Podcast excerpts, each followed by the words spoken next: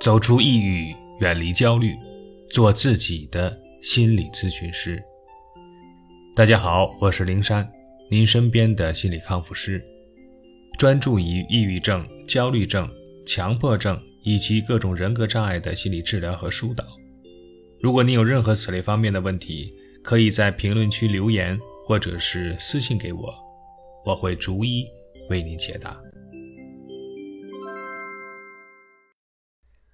讨好型人格形成的根本原因，其实是来自童年的创伤，即我们在原生家庭中没有得到过父母无条件的爱。父母对我们的爱都是有条件的，我们只有满足父母的要求，才能得到他们的关爱和赞赏，否则就会被父母大肆的否定、批判，甚至是打骂。那究竟什么是无条件的爱呢？感觉到与对方息息相关，想要关心和照顾对方，却不希冀任何回报，这就是无条件的爱的一个特点。他在很多文学作品和心理学著作中备受推崇，更不用说不计其数的流行歌曲对他极尽溢美之词。无条件的爱和认可对方的内在之美，与他的所思所想及其行为模式无关，因此，即便心爱的人犯错时，这种爱依然存在，因为在对方看来，他真实明亮的性情并没有因为这种行为而有所黯淡。换句话说，有问题的只不过是心爱之人的行为，而不是他本人。有了这种无条件的爱在心中，被爱的人无需费力去争取被爱，因为他是被慷慨给予的。就儿童而言，这并不意味着他们可以被允许肆意行事。而是照料者需要根据儿童所处的年龄阶段，对其进行慈爱和合适的管教、指引、规范和引导。如果儿童能够从照料者那里获得无条件的爱，他们就会有安全感，对自己的内在美感到确信。他们与照料者之间建立起强有力的纽带连接，同时与之相伴而来的还有其他诸多的好处。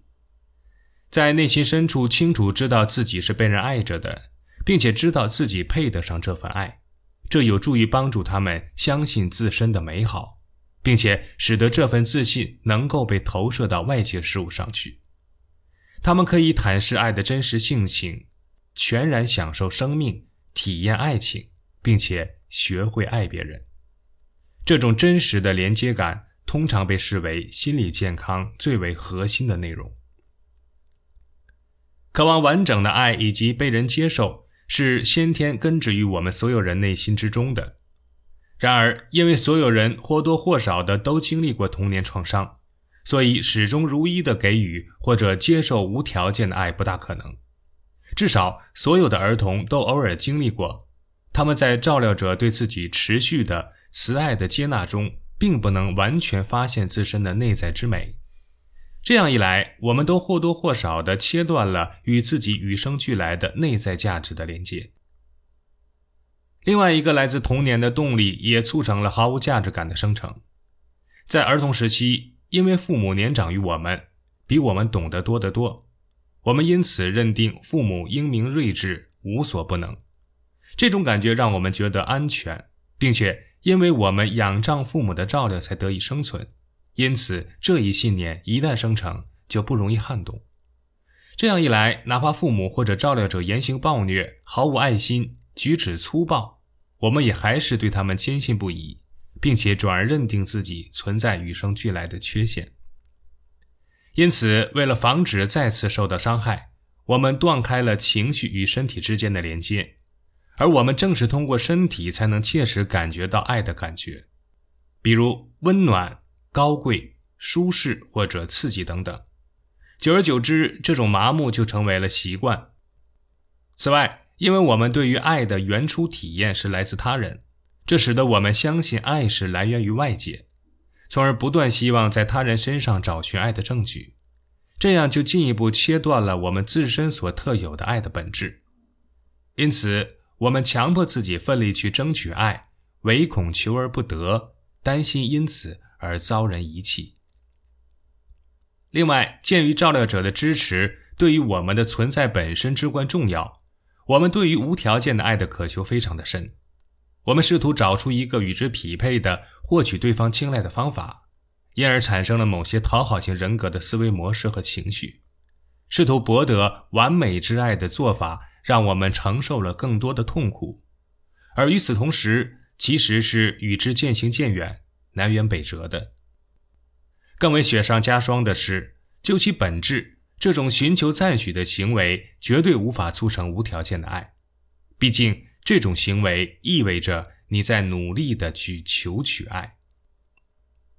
你或许会认为无条件的爱是一个问题，但是这个问题不是在于渴求爱本身，而是在于我们对这种渴求如何应对，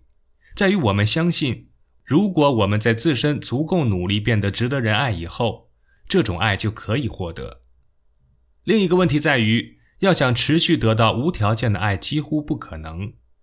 所以，尽管想获得这种无条件的爱，在本质上来说无可厚非，但是这种渴求经常被作为一种标准。到头来，我们会觉得从他人身上获得的现有之爱无法使自己得到满足。就在我们试图满足这种无法抑制的渴求却徒劳无功时，我们最终经常会默认一种观点，即。我们是一无是处，不值得人爱的。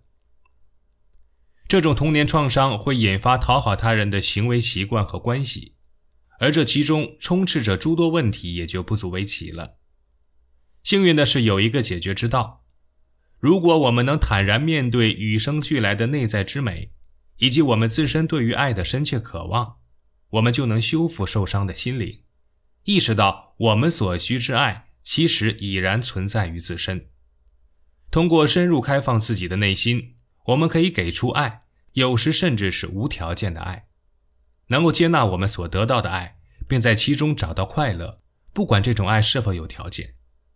因为我们的心灵变得更加坚韧，不再哀怜自伤，所以我们不再像从前那样依赖他人，